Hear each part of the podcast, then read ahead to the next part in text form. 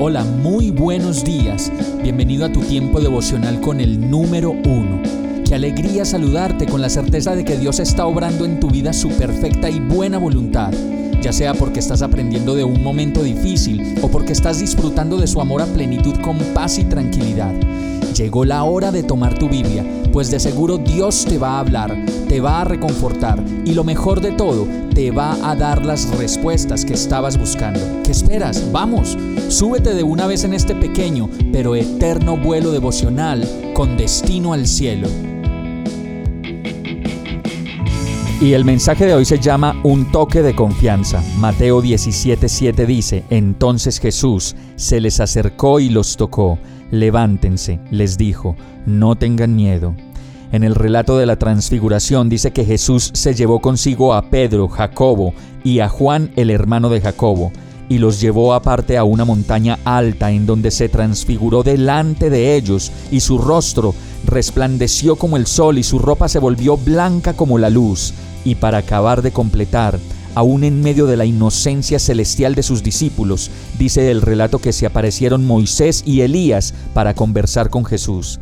Y asombrados con lo que estaba pasando, aparece una nube luminosa de la cual salió una voz que dijo, Este es mi Hijo amado, estoy muy complacido con él, escúchenlo.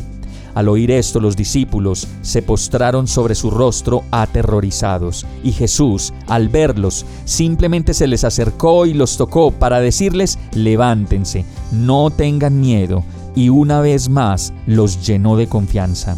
Nosotros en la vida nos vamos a llenar de miedo por muchas cosas que podemos ver o simplemente pensar que van a pasar, y todo esto nos da miedo, vergüenza, temor, indecisión pero solo basta con mirar a Jesús, con leer su palabra y conocerlo más y más a Él para encontrar la paz que necesitamos y la confianza que nos permita seguir adelante.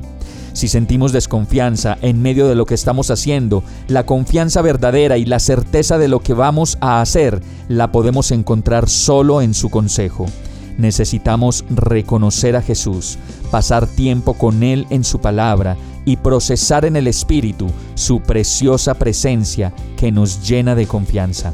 Vamos a orar. Gracias Señor. Yo sé que un toque de tu presencia me trae sanidad, como a la mujer que tocó el borde de tu manto y la calma en medio de la incertidumbre de la vida. Ven a mí, Señor.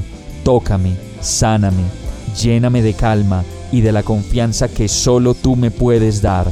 Agradecido oro a ti por la claridad que me das para vivir. En el nombre de Jesús, oro a ti.